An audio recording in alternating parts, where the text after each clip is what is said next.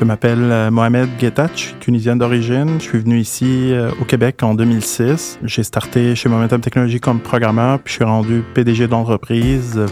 Le repreneuriat, c'est quoi l'affaire? C'est une façon de reprendre ou racheter une entreprise existante au lieu de partir de zéro. Nous vous racontons le parcours de Étienne, Sylvie et Mohamed, trois repreneuses et repreneurs québécois qui ont vécu cette aventure.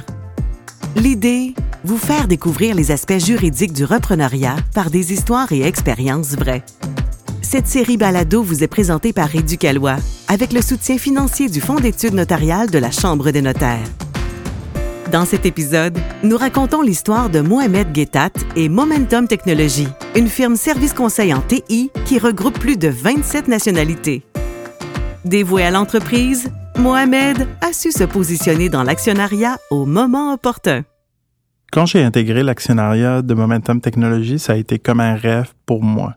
Dès le premier jour où j'ai travaillé pour Momentum Technology, j'avais dit à mon gestionnaire de l'époque, je vais travailler chez Momentum comme si je travaillais pour ma propre entreprise. Puis en 2013, quand j'ai intégré l'actionnariat, c'était ce rêve-là qui se concrétisait. à partir de ce moment-là, il y avait un processus de relève qui partait. Quand j'ai embarqué dans le processus d'actionnariat, je partais sur euh, une réflexion de cœur, disons-le, puis je faisais beaucoup confiance aux fondateurs de l'entreprise. Donc, quand ils m'ont ouvert la porte pour dire t'embarques-tu avec nous dans l'actionnariat, ben pour moi c'était une occasion euh, à pas rater. Puis j'ai juste su le coût de l'action, puis j'ai tout de suite embarqué. J'ai pas fait plus de validation que ça. J'ai embarqué dans l'actionnariat, ça a été plus euh, rapide là, pour moi Momentum Technology mise beaucoup sur le recrutement international. Un, c'est parce qu'on a eu des expériences intéressantes euh, à travers ce recrutement-là. On a été des précurseurs euh, dans les, missions à l'international avec Québec International. En 2007, déjà, on allait en mission en France pour faire du recrutement à l'international. Euh, c'est sûr, les expertises en TI sont très, très transférables. Les gens sont francophones. Donc là, tu sais, l'intégration ici au Québec se fait directement puis très facilement. Au jour 1, les gens, quand ils sont dans l'entreprise, ils sont déjà capables de s'intégrer dans des projets puis de réaliser des projets. Donc, tu ça fait quand même euh, une histoire à succès. Puis de jour en jour, on est allé dans des territoires euh, comme le Sénégal, comme la Tunisie, comme le Maroc. Donc, on a acquis de l'expertise au niveau du recrutement international et on a une personne chez nous dans l'équipe qui est dédiée au support du processus de recrutement international. Donc, elle supporte les ressources, puis elle travaille à temps plein là-dessus. C'est pour ça qu'aujourd'hui, on totalise près de 27 nationalités dans notre entreprise qui viennent d'un peu partout dans le monde. Momentum Technology a ouvert en 2017 son bureau en Tunisie. Euh, c'était euh, une décision qu'on avait prise suite à un constat lors d'une mission euh, de recrutement à l'international. On a vu de l'expertise là, puis on s'est dit on va s'implanter, puis on va faire transiter la main-d'œuvre à travers nos différents bureaux, Tunis puis Québec. C'est sûr, quand on s'implante à l'étranger comme ça, euh, il y a des enjeux juridiques à euh, prendre en considération. Puis le mot-clé là-dedans, c'est l'accompagnement. Là. Il faut se faire accompagner par des bons juristes. Euh, idéalement, il faudrait que le professionnel qui nous accompagne, ben là, qui ait vécu la situation à travers les deux pays, puis qui connaisse les systèmes dans les deux pays, ce qui permet d'avoir un bel accompagnement à ce niveau-là. Le recrutement à l'international, c'est quoi l'affaire? Valérie Thibodeau, vulgarisatrice juridique et notaire chez Éducalois, nous explique. Quand on décide de recruter à l'international, il y a des considérations légales à prendre en compte. Il faut d'abord s'assurer que la personne qu'on souhaite embaucher pourra légalement travailler au Canada. Pour faciliter ce processus-là, il y a des entreprises qui aident les personnes qu'elles souhaitent embaucher à l'international à obtenir un permis de travail. Ça peut par exemple être en les référant à des experts ou à des expertes en immigration. Un autre aspect important qui est à prendre en compte, c'est que les lois ne sont pas les mêmes d'un pays à l'autre. C'est donc possible que la personne que vous embauchez ne soit pas habituée aux mêmes règles que celles qu'on a ici. Ça va être la responsabilité de l'employeur à ce moment-là de s'assurer que son personnel va respecter les lois du Québec pour le travail qui est fait au Québec. Si vous-même, vous êtes une personne qui est nouvellement arrivée au pays, mais ça peut valoir la peine de vous informer sur ces règles-là. Par exemple, ici, ben, on peut pas congédier ou mettre fin à la relation d'emploi de quelqu'un n'importe comment ou pour n'importe quelle raison. Dans certaines circonstances, ça prend même un préavis ou une indemnité compensatoire.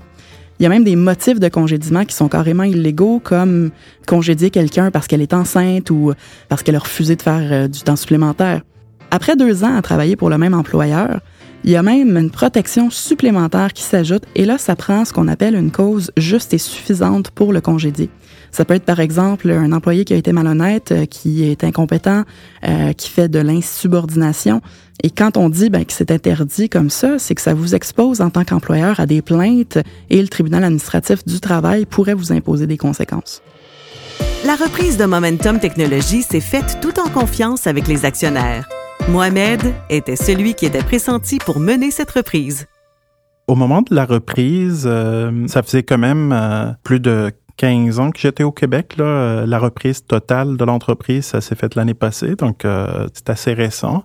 Mais quand j'ai intégré l'actionnariat, c'était en 2013. Là, donc ça faisait sept ans que j'étais au Québec.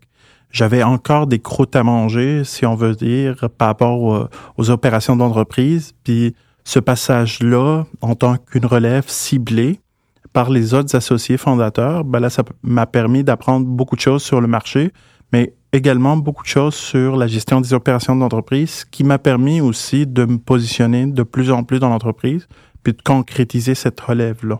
C'est sûr, j'étais le premier à embarquer dans le processus de relève, mais il y a eu aussi euh, trois autres associés. On est quatre associés quand même principaux dans cette relève qu'on s'était positionné dans tout ce processus.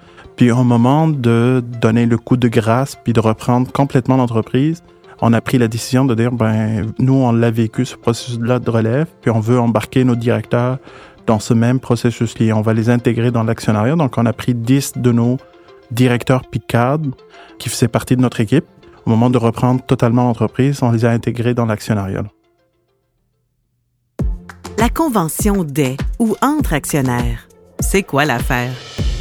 Une des raisons pour lesquelles ça peut valoir la peine d'être conseillé par un professionnel, c'est pour faire certains documents qu'on est peut-être un peu moins habitué de faire euh, dans la vie de tous les jours. Par exemple, une convention entre actionnaires, ça, c'est un document qui sert à établir les règles qui vont s'appliquer tout au long de la vie ou de l'existence d'une entreprise. Ça peut inclure les règles pour prendre des décisions, pour faire des investissements futurs, pour anticiper l'implication de chaque personne dans la gestion de l'entreprise, Là-dedans, on peut euh, inclure des clauses pour déterminer les circonstances qui pourraient pousser une personne à vendre ses parts euh, aux autres, puis on peut même prévoir d'avance comment on va calculer le prix des actions. Ça peut aussi permettre de prévoir ce qui va arriver en cas de décès ou d'inaptitude d'un de vos partenaires d'affaires et on peut y indiquer que les conflits vont devoir être réglés en médiation ou en arbitrage pour préserver les relations entre les partenaires d'affaires. Donc, comme on le voit, ça peut inclure toutes sortes de choses d'un document comme ça et vraiment d'être bien conseillé, ça va aider. On peut signer une convention entre actionnaires euh, avant ou après le début d'un projet d'affaires. On peut même la réviser en cours de route. Par contre, c'est sûr que ça peut valoir la peine de commencer à envisager d'en faire une pendant que tout va bien entre les partenaires d'affaires. Quand les relations entre les partenaires d'affaires commencent à s'envenimer, c'est plus difficile de faire de la négociation. Je pense que l'accompagnement par un juriste est super important dans le cadre d'un processus de relève. Il y a des histoires qui finissent moins bien que d'autres. Dans notre cas, ça a super bien été, mais c'est bien grâce à l'accompagnement juridique qu'on a eu tout au long du processus. La série Balado, C'est quoi l'affaire? vous est présentée par Éducalois, avec le soutien financier du Fonds d'études notariales de la Chambre des notaires. Si l'éducation et l'actualité juridique vous tiennent à cœur, rendez-vous sur éducalois.qc.ca et éducationjuridique.qc.ca. Éducalois, savoir, c'est pouvoir.